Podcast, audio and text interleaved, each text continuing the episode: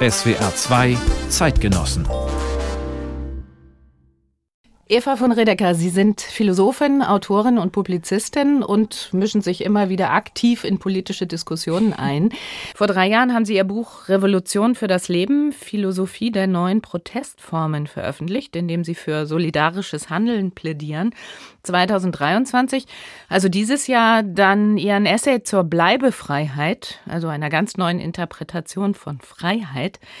Zurzeit leben Sie in einer ländlichen Gemeinschaft in Brandenburg und arbeiten auch von dort. Ich bin kreativ, weil ich die Bindung zu meiner Herkunft nie gekappt habe, haben Sie mal in einem Spiegelinterview gesagt. Was für Bindungen sind das, die Sie kreativ machen?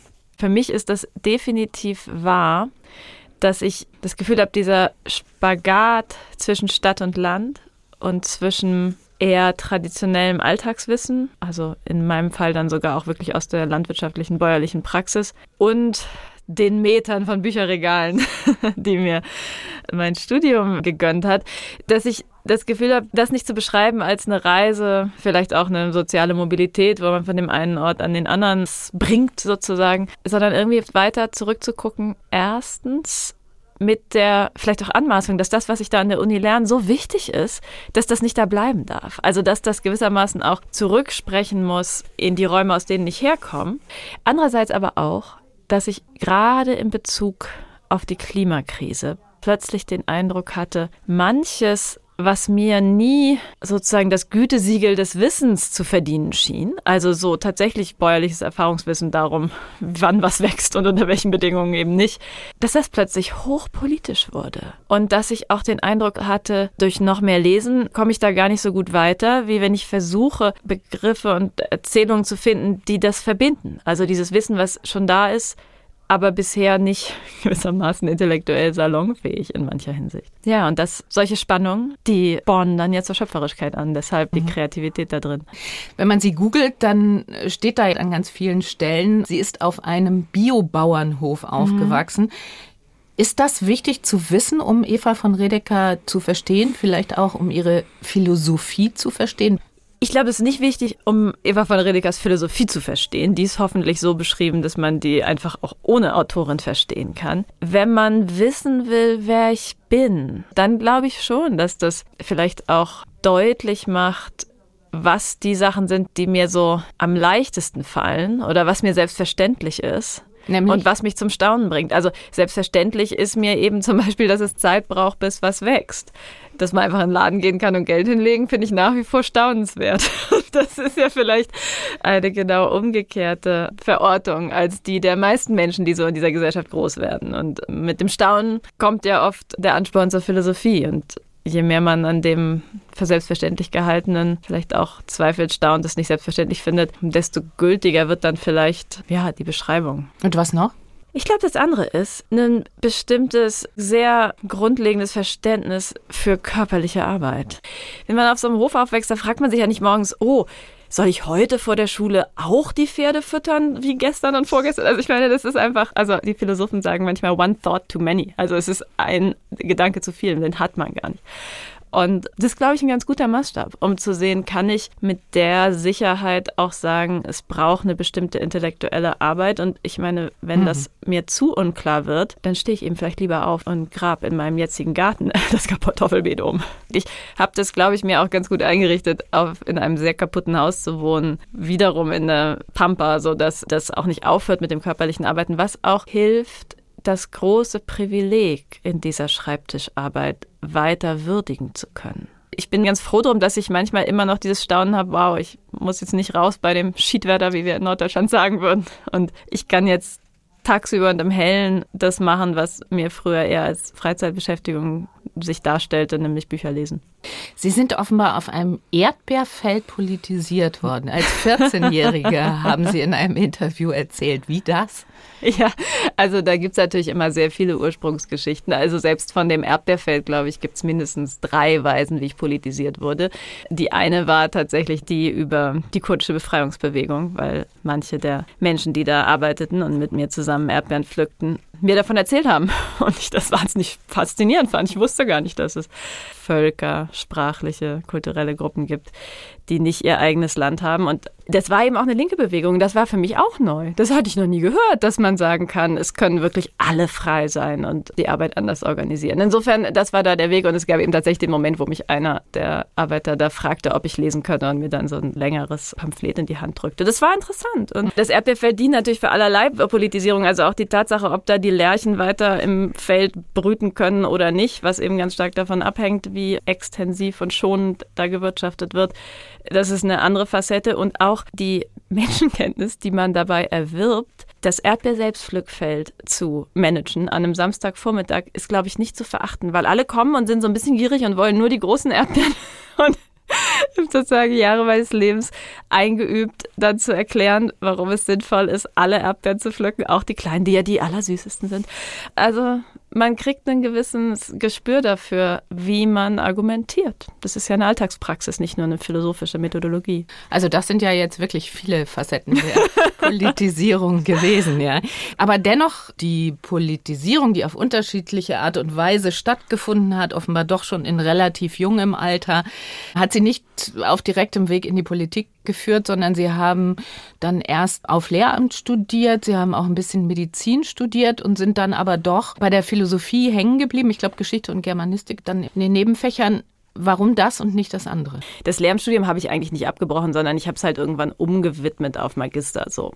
Aber ich hatte in der Politisierung trotzdem, glaube ich, lange eine große Ferne zu der Art von organisierten Politik und Aktivismus, die eigentlich ich jetzt auch in vieler Hinsicht sehr richtig finde. Aber ich bin da, glaube ich, eher schon von vornherein in so eine Art Beobachterrolle reingewachsen, weil ich auch für so viel anderes verantwortlich war. Also wenn dann eben die Pferde gefüttert sind und mein Vater war dann sehr krank, sodass noch mehr irgendwie Arbeit und Verantwortung für den Hof mit zu übernehmen war. Wahrscheinlich wäre ich sonst irgendwann in die lokale Antifa gegangen oder irgendwas, aber es ist halt nicht passiert. Und vielleicht war das auch gut, um diese Beobachter- und Autorenrolle auszubilden. Ich habe dann erstmal angefangen, Medizin zu studieren, weil ich fand, dass Heilen eine ganz großartige Sache ist. Und vielleicht geht es auch ein bisschen zurück auf das, was wir am Anfang sagten. Arbeit, bei der sich die Sinnfrage gar nicht stellt, weil es so auf der Hand liegt. Und dann war es aber so, dass ich schon ziemlich früh im ersten Semester sowieso ziemlich unglücklich war, aber erstmal dachte, das ist mal eben manchmal, das heißt ja nicht, dass das jetzt falsch ist. Und dann merkte ich aber, dass es Kommilitoninnen gab, die wirklich begeistert waren von dem, was wir da lernten. Die nicht aus irgendeinem Pflichtbewusstsein, sondern aus Leidenschaft diesen Beruf und auch seine ganzen Inhalte, nicht nur irgend so ein abstraktes Heilen wollen, verfolgten. Und dann dachte ich, wow, so jemandem nehme ich womöglich noch den Studienplatz weg.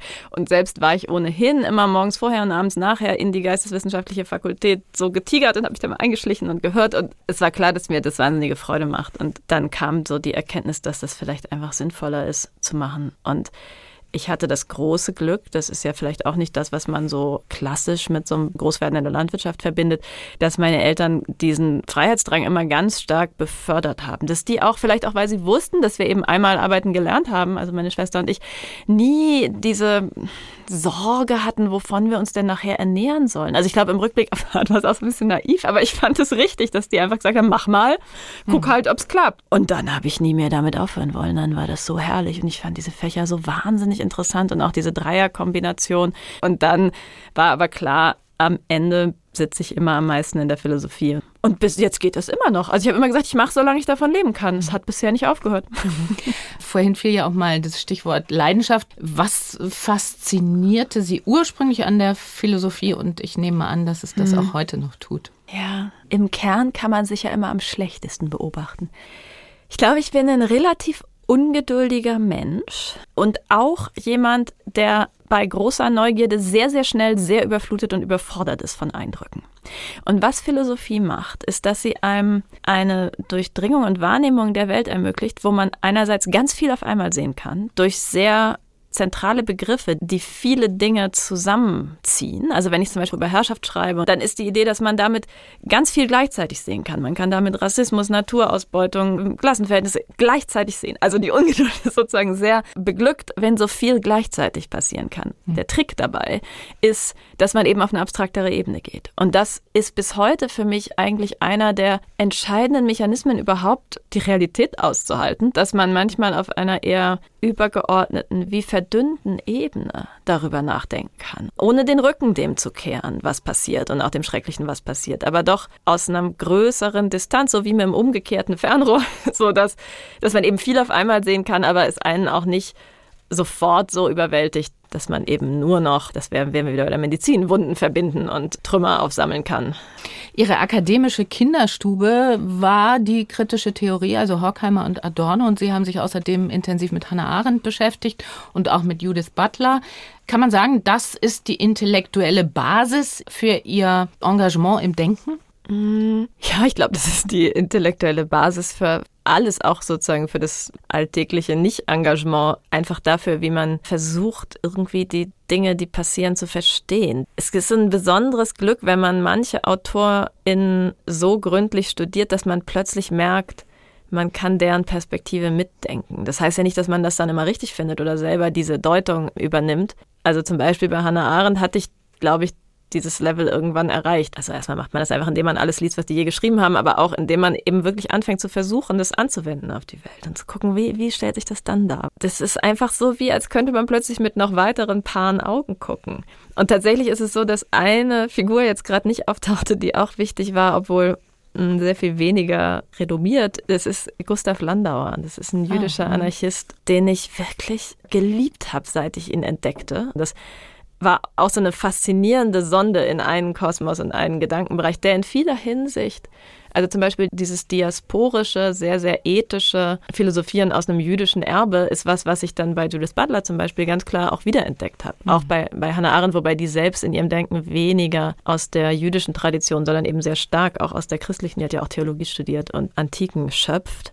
Tatsächlich habe ich in Tübingen auch viel Theologie gehört, weil ich das so faszinierend fand. Da war Jüngel, also eigentlich ein ganz konservativer Theologe, aber wenn der über Dreieinigkeit philosophiert hat, dann liest man seinen Hegel zum Beispiel auch ganz anders und erkennt da auch manches wieder als religiös, was die linkshegelianische Tradition der kritischen Theorie dann vielleicht sogar auch gar nicht so deuten würde. Ich habe dann auch viel Nietzsche gelesen, was ja oft auch so ein Bindeglied ist. Was ist die frühe kritische Theorie? Das ist Marx plus Freud plus Nietzsche. Und diese Koordinaten sind, glaube ich, bis heute wichtig, obwohl ich natürlich auch immer hoffe, noch irgendwas zu entdecken, was mich plötzlich die Welt anders sehen lässt. Also jetzt mit dem italienischen Feminismus war das so ein bisschen so, den ich viel später entdeckte, der auch viel von Arendt herkommt. Also es ist auch nicht so eine Überraschung, dass es dann passt. Aber ich finde das eine gute Benennung der Quellen. Und eigentlich ist es mit der kritischen Theorie auch erst so ein bisschen später gekommen, als ich in Tübingen war, waren da Lehrende, die sich damit auskannten, aber es war nicht Lehrinhalt und da ganz viel Kant gehört. Und da habe ich einfach selber, weil ich dachte, das macht man so, dass man jetzt wichtige Bücher liest, mir die Dialektik der, es ist, macht man auch so, die Dialektik der Aufklärung gekauft und das gelesen. Und ich weiß, dass ich dann irgendwann in der Mitte aufgehört habe, weil ich so überwältigt davon war, wie wichtig mir das alles schien. Und ich irgendwie gar nicht wusste, wie man jetzt dachte, da muss man jetzt doch alles weiterdenken und mit wem soll ich überhaupt darüber reden. Und ich habe aber gar nicht kapiert, dass es ja eine Tradition gibt, die das weitergeführt hat. Und das kam dann später. Das kam dann eigentlich erst später, die zehn Jahre, die ich wirklich, also dann in einem der aktuellen Herzen der kritischen Theorie bei Rael Jägi gearbeitet habe. Und wenn wir jetzt mal Judith Butler rausgreifen, können Sie das sagen, wie hat Judith Butler ihre Sicht auf die Wahrnehmung von Geschlecht beeinflusst? Ich habe Butler eigentlich einen sehr erstaunlichen Umweg kennengelernt, der aber auch vielsagend ist, weil nämlich die deutsche Philosophie sich ja noch schwerer tut als in irgendwie allen anderen europäischen Ländern oder auch dem angelsächsischen amerikanischen Sprachraum, nämlich insofern die feministische Philosophie wirklich noch komplett ausgebürgert war. Also ich habe ein einziges Seminar dazu je an der Uni besuchen können auch und auch nicht besucht. Und dann war es aber so, dass ich das Glück hatte, an der FU eine ganz engagierte Geschichtsprofessorin zu haben, die frühe Neuzeit gemacht hat. Und die war selbst Feministin und interessiert an feministischer Methodologie und hat mich dann immer so Arbeiten schreiben lassen, wo der Theorieteil in der ersten Hälfte mindestens so lang war wie die Quellenexegese am Ende. Also ich würde auch nie von mir behaupten, eine gute Historikerin zu sein.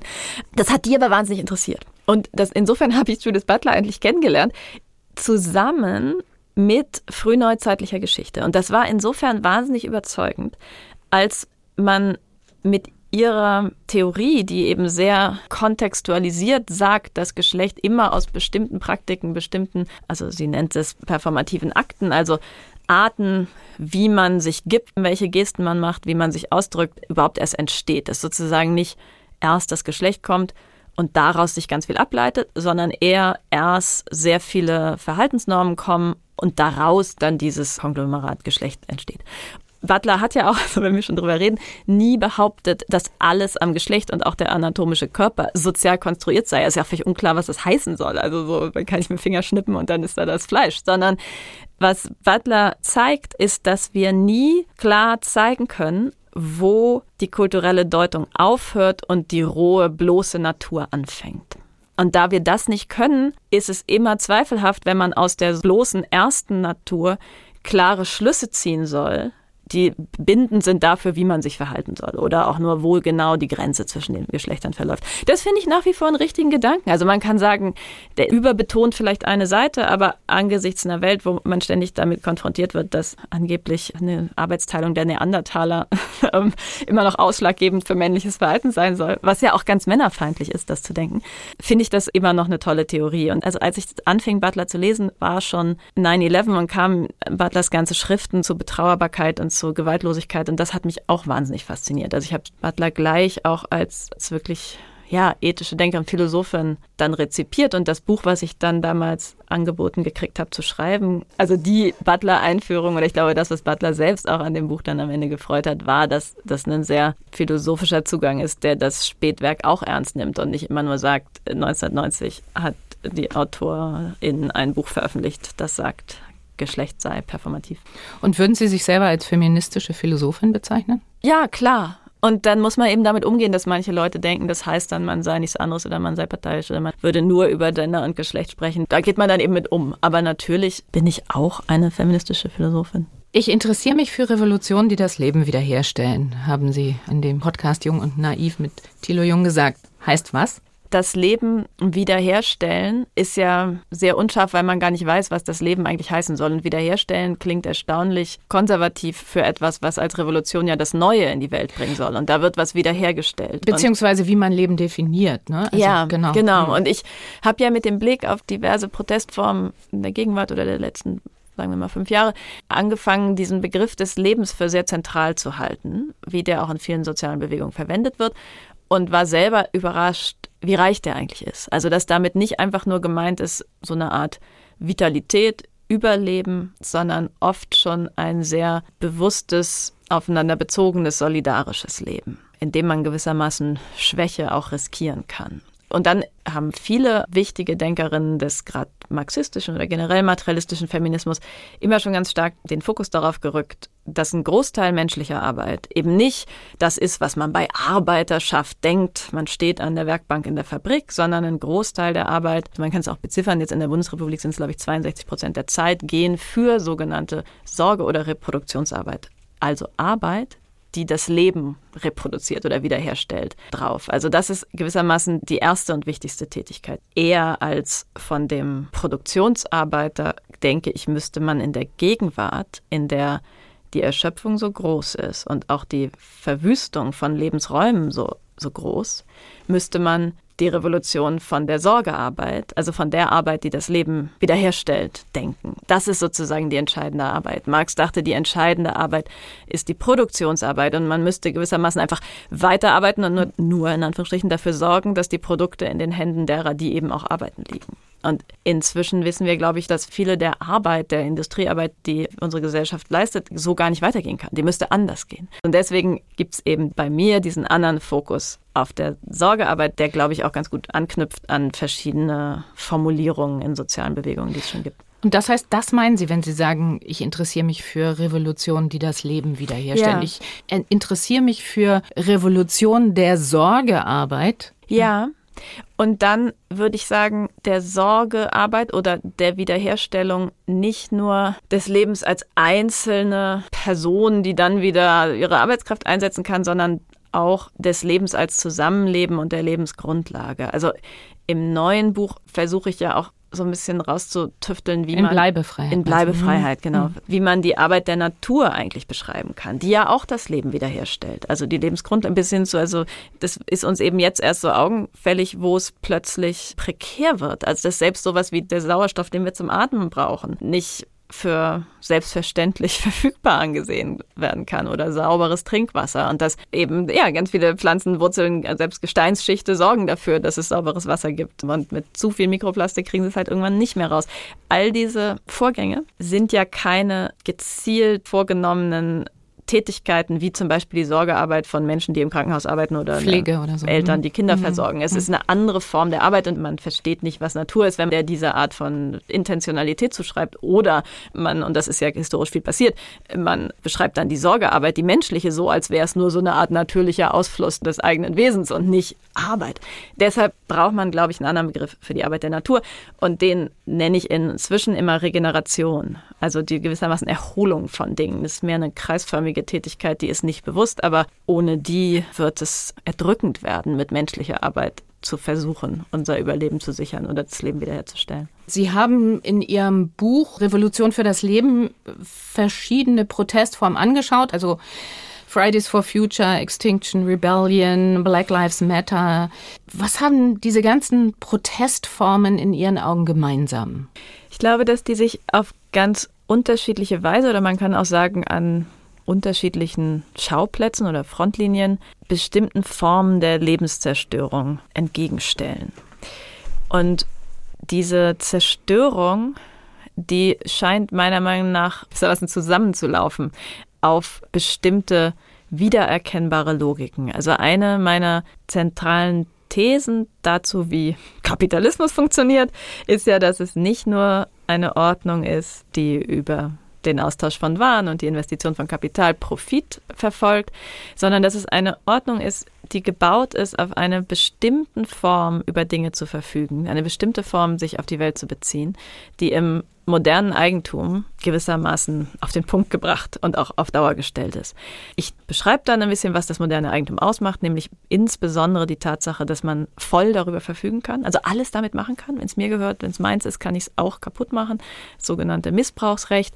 Und das ist was historisch Neues und Einmaliges. Und diese Form der vollen Verfügung kann man auch mit einem veralteten juristischen Begriff Sachherrschaft nennen. Also die Herrschaft über die Sache oder die Herrschaft über etwas, als sei es eine Sache. Denn schon bei Dingen wie einem Acker ist es eigentlich gar nicht so klar. Da muss man viel machen. Da braucht man ein Grundbuch oder Zäune und Hecken. Man muss definieren, wie weit geht es in den Boden rein, wie weit hoch.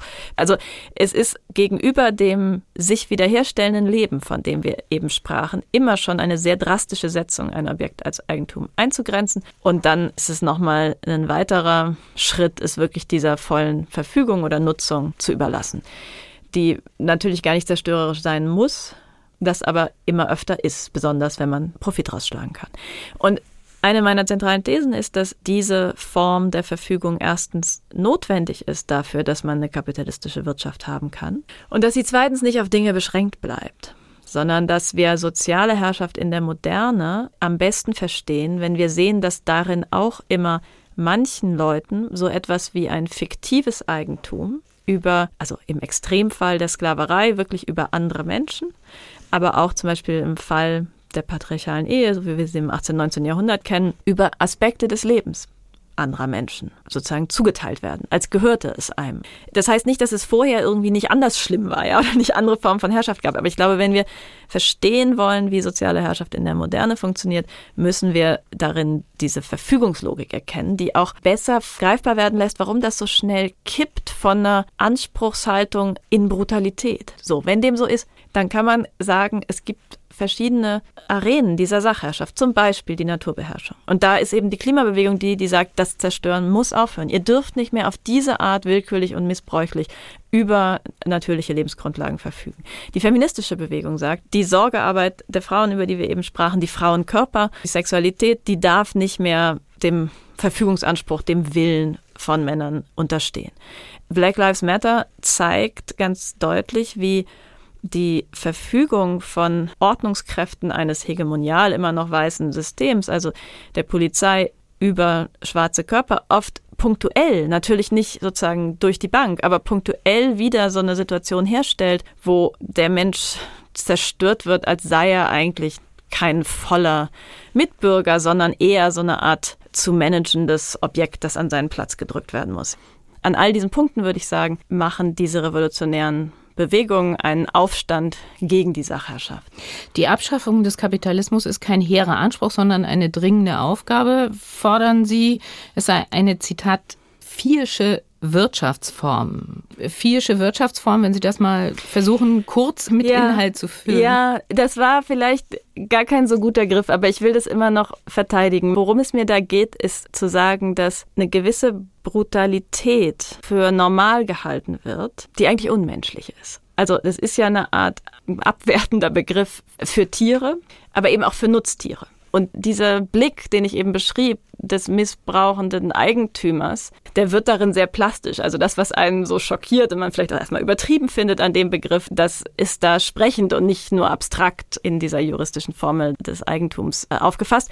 Und zugleich hängt das natürlich auch damit zusammen, dass ich genau diese Passage, die Sie jetzt zitieren, schrieb in der Pandemie, als diese wahnsinnigen Skandale um den Schlachthof Tönnies äh, in Niedersachsen, in Niedersachsen mhm. passierten, wo eben diese große Ansteckungswelle dann trotzdem nicht dazu geführt hat, dass der Schlachtbetrieb ausgesetzt wurde. Also ich mhm. stelle mich mal dahinter. In Ihrem Diskurs über die gegenwärtige Erscheinungsform des Kapitalismus benutzen Sie auch den Begriff Phantombesitz. Mhm. Was genau verstehen Sie darunter und was müsste an die Stelle von Phantombesitz kommen? Bleibefreiheit.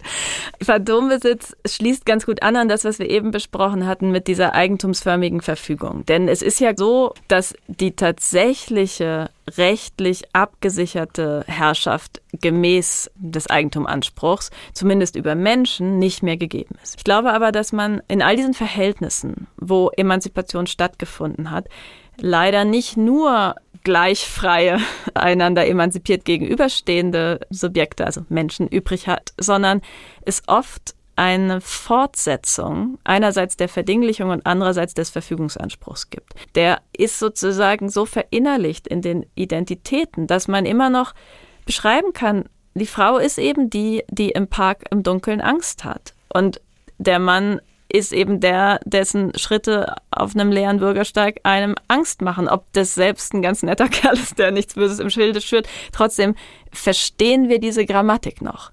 Und manche Menschen, oft gerade wenn noch Machtgefälle dazukommen, bedienen sich dieser Grammatik auch, um die Herrschaft wiederherzustellen. Und Phantombesitz sage ich eben deshalb, weil es kein, wie so ein Phantomschmerz, es gibt da keine eigentumsförmige Herrschaft, keine volle Sachherrschaft mehr. Es gibt aber sowas wie das Nachleben oder das Zucken des, des Kontrollwunsches, der dann zumindest punktuell eben zum Beispiel in sowas wie sexualisierter oder auch bis hin zu femizidaler Gewalt episodisch wieder aufflammt. Wenn man das jetzt mal überträgt auf die wahren Welt, da ist es nicht so eindeutig, dass es als negativ empfunden wird. Also mhm. dieser Phantombesitz.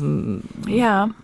Nee, das Problem des Kapitalismus ist natürlich, dass der nur funktioniert, wenn wir weiter Wirtschaftswachstum und damit auch einen sich immer weiter ankurbelnden Konsum haben. Trotzdem würde ich sagen, dass man im Konsumobjekt Phantombesitz über natürliche Ressourcen, zum Teil auch über Arbeitskraft, wo wir das so eingerichtet haben, dass man das nicht sieht, und weil es zum Teil eben zum Beispiel Regenwürmer sind, wo überhaupt nicht klar ist, wie die jetzt das schlecht finden sollen, dass die Bodenschichtung ruiniert wird durch den Biogasmaisanbau. Trotzdem passiert es. Trotzdem muss man es kritisieren. Aber ich meinte jetzt natürlich keine Regenwürmer, sondern ich meinte eher so. ja, sind aber auch wichtig.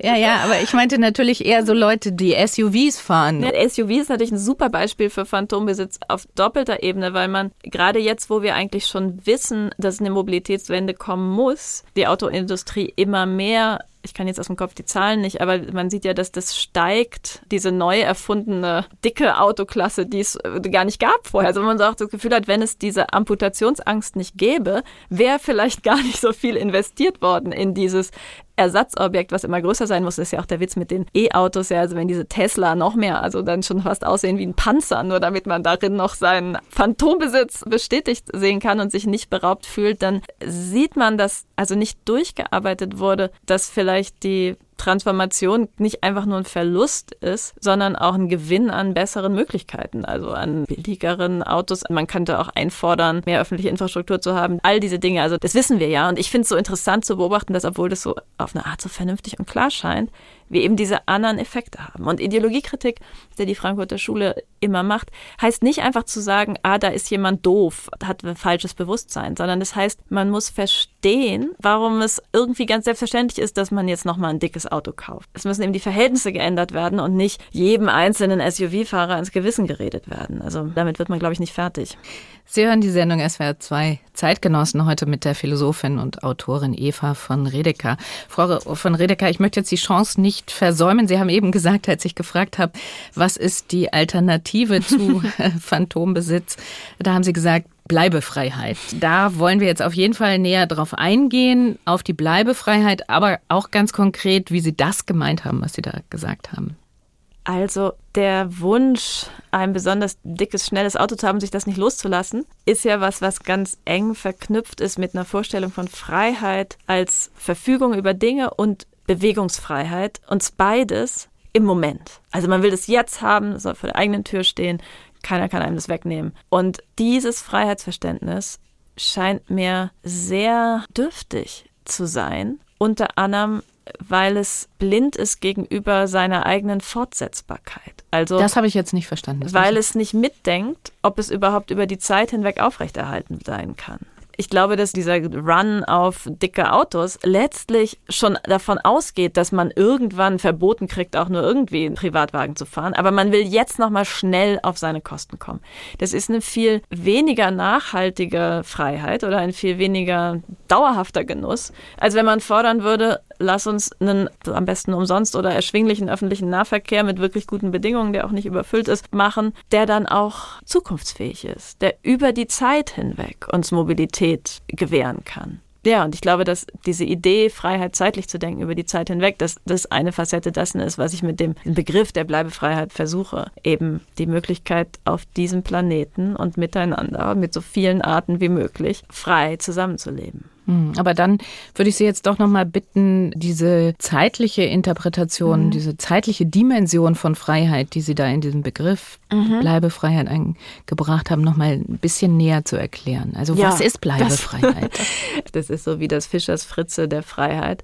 Bleibefreiheit ist eine Fülle erfüllter Zeit in einer Zeit der Fülle. So, keine Sorge, ich mache das gleich verständlich. Ich will damit nur schon darauf hinweisen, dass ich natürlich nicht denke, dass man einfach sagen kann, früher hieß Freiheit Raum haben und Bewegungsspielraum haben, jetzt heißt Freiheit Zeit haben. Denn nur Zeit zu haben, macht einen natürlich noch nicht frei. Es kann ja auch ganz schreckliche Zeit sein. Und darum funktioniert mein Nachdenken so, dass ich dann, wie das bei Philosophen so ist, sofort weiterfrage, was ist denn Zeit?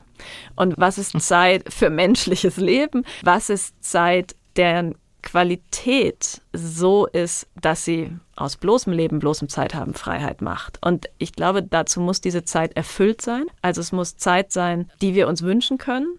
Und erfüllt heißt nicht nur, es ist so, wie ich das will, sondern erfüllt heißt eben auch, dass es da eine Welt gibt, die mein Leben bereichert. Also das, was unser Leben erfüllt, kommt nicht nur aus uns, das kann auch von außen kommen. Das ist jetzt mir immer noch ein bisschen zu allgemein, auch deshalb, weil es ja nicht äh, für alle Menschen gleich ist. Äh, ja, genau, erfüllt. deshalb muss es ja allgemein sein. Wenn ich sage, ich finde Bahnfahren ganz toll, dann sagt jemand anders, ich kriege Krise in so viele Leute und immer schreiende Kinder. Also man kann über Freiheit, glaube ich, wenn man den vermessenen Anspruch hat, relativ allgemeingültig darüber zu sprechen, kann man nur abstrakt reden, denn es muss ja offen sein für ganz viele Füllungen. Trotzdem haben Sie vollkommen recht, was das jeweils erfüllt, ist natürlich individuell unterschiedlich. Und man muss dann trotzdem noch so ein halbes Argument haben, um, wenn jetzt einfach behauptet würde, genau was meine Freiheit füllt, eben nur das SUV-Fahren oder sowas, dann braucht man noch eine weitere Dimension von Zeit, würde ich sagen. Also ein anderes Kriterium, mit dem man sagt, naja, aber diese Art, deine Freiheit zu erfüllen, beraubt sowohl die Leute um dich rum als auch vielleicht dich selbst in der Zukunft weiter erfüllt zu leben. Und dafür bediene ich mich dessen, was wir eben eigentlich schon besprochen hatten, nämlich dieser Vorstellung, dass natürliche Zeit in zyklischer Regeneration oder in Wiederherstellung des Lebens besteht. Und das ist was, was frühere Freiheitsvorstellungen, also unser politisches Vokabular, was gediegen hunderte von Jahren alt ist, nie überhaupt nur sich vorstellen könnte, verlieren zu können, nämlich die Fortsetzung einer bewohnbaren Erde. Also die einzige Angst, die man in der Frühneuzeit hat, dass es nicht genug Leute gibt, die das irgendwie ordentlich bestellen damit. Aber die Idee, dass einfach der Boden unfruchtbar werden könnte oder sich Bereiche des Planeten so erhitzen, dass sie gar nicht mehr bewohnbar sind, das ist eben wirklich neu. Und ich glaube, das zwingt uns dazu, sehr grundlegende begriffliche Weichenstellungen zumindest mal zu überdenken und manche auch neu zu treffen. Und ob sich unsere Lebensgrundlagen und auch unsere körperliche Befindlichkeit erholen können oder nicht, das ist meiner Meinung nach nicht nur irgendwie so eine Vorbedingung, sondern es ist auch Teil der Freiheit. Also in einer möglichst lebendigen Welt haben wir viel mehr Optionen. Wenn Sie in einem gut funktionierenden Ökosystem sind, können Sie alles Mögliche machen. Also erstens müssen Sie auch gar nicht äh, sich die ganze Zeit um Ihre Ernährung kümmern, aber selbst das können Sie auf sehr viele verschiedene Weisen tun. Wenn wirklich alles verwüstet ist, kann man sehr mühsam versuchen, Kartoffeln, also dass ja die meisten Kalorien auf dem Quadratmeter sind, anzubauen und ist mit dem Überleben beschäftigt und hat viel weniger Freiheit. Und diese ökologischen Bedingungen, die sind in den Freiheitsbegriffen, die wir bisher so haben, selten untergebracht. Und andererseits erlebe ich oft mit großer Sorge, dass manche sehr ökologisch bewussten Menschen, auch gerade die jungen AktivistInnen, dann sagen, ach, Freiheit, das ist einfach vorbei. Wir müssen jetzt irgendwie gucken, wie wir überhaupt überleben. Und das finde ich ganz gruselig. Also Menschen können gar nicht nicht frei leben. Oder wenn man fragt, warum soll man überhaupt leben wollen als Mensch, ist auch die Freiheit ein Teil der Antwort. Die Hoffnung ist eben so eine Mitte zu treffen mit dieser zeitlichen Freiheitsidee. Sie haben jetzt dabei sehr stark fokussiert auf die ökologischen Bedingungen mhm. und den Fortbestand des Lebens. Wenn wir jetzt aber mal größer und politischer aufzoomen, Zustand der mhm. Welt, Krieg ja. im Nahen Osten, Krieg in der Ukraine, diese ganzen Klimaereignisse mit mhm. Überschwemmungen, Hitze. Wie sind Sie dazu gekommen, in dieser Polikrise neu über Freiheit nachzudenken, nachdenken zu wollen und dann auch auf diese Art und Weise? Ich möchte nicht sagen, was so klingt, als würde ich sagen, die schlechte Welt wirbt für meine Philosophie. Aber ich glaube, je dramatischer sowohl unsere Lebensform als auch an manchen Stellen eben der Welt eben wirklich das Überleben zur Disposition steht, desto selbstverständlicher ist vielleicht oder desto wichtiger ist, dass man von der menschlichen Lebenszeit her und von auch der Möglichkeit, einen Ort weiter zu bewohnen und bewohnbar zu halten her über Freiheit nachdenkt und nicht von, was weiß ich, dem Konsumangebot oder sowas, weil es eben sozusagen schon jetzt für viele Menschen wirklich existenziell wird. Insofern das ist, glaube ich, ein Begriff, der sehr stark von dem Nachdenken über den Klimawandel als was, was wirklich die Zivilisation in Frage stellt und nicht nur eine bestimmte Form, sich zu organisieren, ausgeht. Sie haben vollkommen recht, oder das hatten Sie nur so angedeutet. Ein guter Vorwurf, den man dem Buch, so wie es da jetzt steht, das ist ja auch eigentlich nur ein schöner langer Essay, machen kann, ist, dass er genau alle politischen Institutionen überspringt. Das tue ich unter anderem deshalb, weil ich den Eindruck habe, dafür gibt es gute philosophische Theorien, also die sozialen Bedingungen und die institutionellen Grundlagen. Viele Sozialphilosophen weisen darauf hin und entfalten die. Auch ein aufgeklärter Liberalismus. Aber diese ökologische Dimension, das, also ich mag mich irren, ist auch wunderbar, wenn wir mehr sind, aber da würde ich so sagen, da gibt es auf eine Art noch gar keinen guten belastbaren Vorschlag. Deswegen dachte ich, darauf konzentriere mhm. ich mich jetzt mal. Ähm, das heißt ja nicht, dass das andere nicht auch wichtig sei. Und weil Sie die Kriege ansprachen, ich habe ja den Eindruck, dass die Perspektive der Bleibefreiheit vielleicht eine ist, die etwas zusammendenken kann, was mir auch im Moment ständig auseinanderfällt, ich aber nicht verlieren möchte, nämlich eine sehr drastische Gewaltkritik, wie sie klassisch im Pazifismus formuliert wird, eine feministische Haltung gegen Militarismus und Bellizismus mit dem Recht auf Selbstverteidigung. Von wie kriegt man das zusammen, ohne dass man einfach nur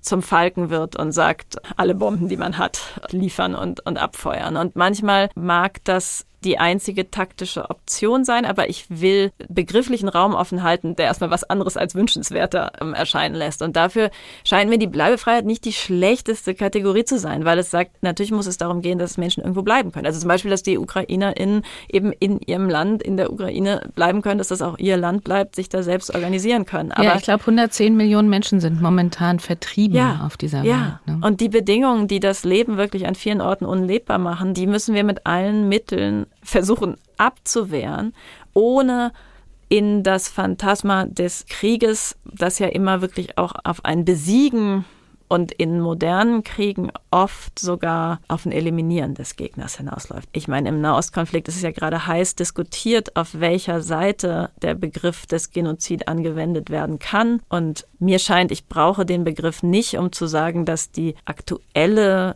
militärische Antwort der jetzigen israelischen Regierung zu weit geht. Ich glaube, dafür muss man denen keinen Genozid unterstellen. Andererseits kann man der Hamas also ganz klar in ihrem Programm ablesen, dass es eine genozidale Auslöschungsfantasie gegenüber und die Jüdinnen hat sie ja auch gibt, praktisch umgesetzt, die sie in diesem Attentat, also auf die denkbar, also einfach, es ist eigentlich eine undenkbar klarste Weise artikuliert hat, ist einfach ein Konflikt, in dem wirklich Bleibefreiheit zur Disposition steht. Ich glaube, die Tragik, dass Bleibefreiheit so in Frage steht, die hat die Welt jetzt nur noch unterstrichen. Gleichzeitig sagen Sie ja, unser gängiger Freiheitsbegriff sei untauglich für das Anthropozän. Das ist ja mhm. schon ein großer Anspruch. Mir scheint, dass das weniger weitreichend ist, als es klingt, der Anspruch, weil das ja so. also vielleicht müssen wir auch nochmal erklären, Anthropozän also ist. dem, dem Erdzeitalter, das wirklich vom Menschen genau. gestaltet genau. ist. Im Gegensatz wo, zu vorher Holozän. Genau, und was mhm. ist Holozän? Also die letzten 11.000 mhm. Jahre sind auch das ökologisch reichste und diverseste System, was der Planet bislang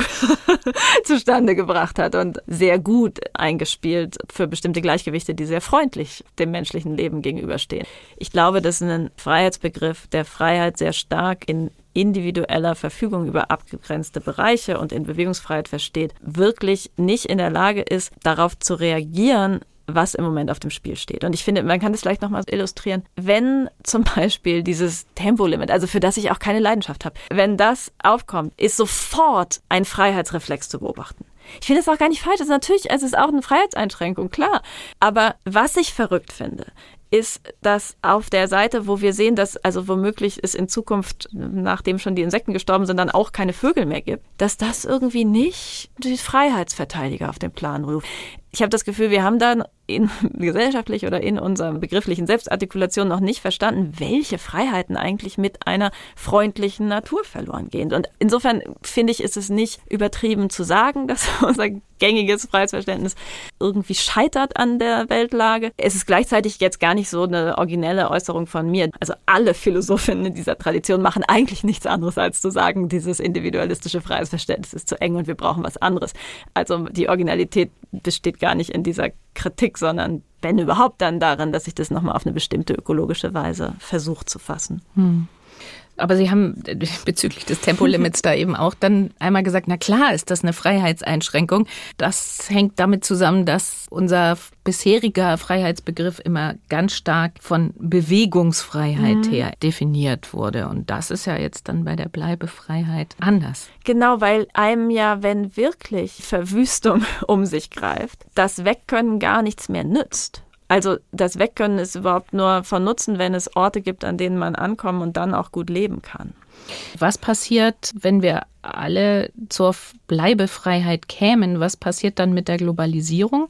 Mhm. Die wird abgebrochen? Ich glaube eigentlich das Gegenteil. Also das Interessante ist ja, dass wir in einem Bezugsrahmen der Bewegungsfreiheit trotzdem jetzt, also nochmal massiv in den letzten Wochen, sehr, sehr viel politischen Willen in die Unterbrechung von globaler Bewegungsfreiheit von Menschen, von fliehenden Menschen investiert haben. Und mir scheint, dass das vielleicht sich die Lage nochmal anders darstellt, wenn man sich klar macht, was für ein Privileg das ist, dass wir hier in gemäßigten Breiten Bleibefreiheit haben. Und andere haben das eben nicht weil entweder alles kriegerisch verwüstet ist und oft hängt es ja auch zusammen. Also auch in Syrien wissen wir, es gab erst eine Hungersnot, dann kam dieser Bürgerkrieg, weil eben es einfach zu heiß ist oder nichts mehr wächst. Dann sieht man plötzlich, dass es gewissermaßen das sehr viel bessere Los ist, nur die Bleibefreiheit zu teilen. Und es nicht so ist, dass wir hier unglaublich großzügig diesen Leuten von woanders her so eine exzessive Bewegungsfreiheit zugestehen. Also es ist irgendwie eine andere Perspektive. Insofern glaube ich, es könnte sogar, aber gut, ich meine, der Migrationsdiskurs, den werde ich jetzt auch nicht durch Aber es könnte Begriff auch ändern. missbraucht werden. Ne? Ja, also das dahingehend, Fall. dass die doch da bleiben sollen. Ja, es könnte ethnopluralistisch missbraucht werden oder missverstanden werden. Mir scheint aber,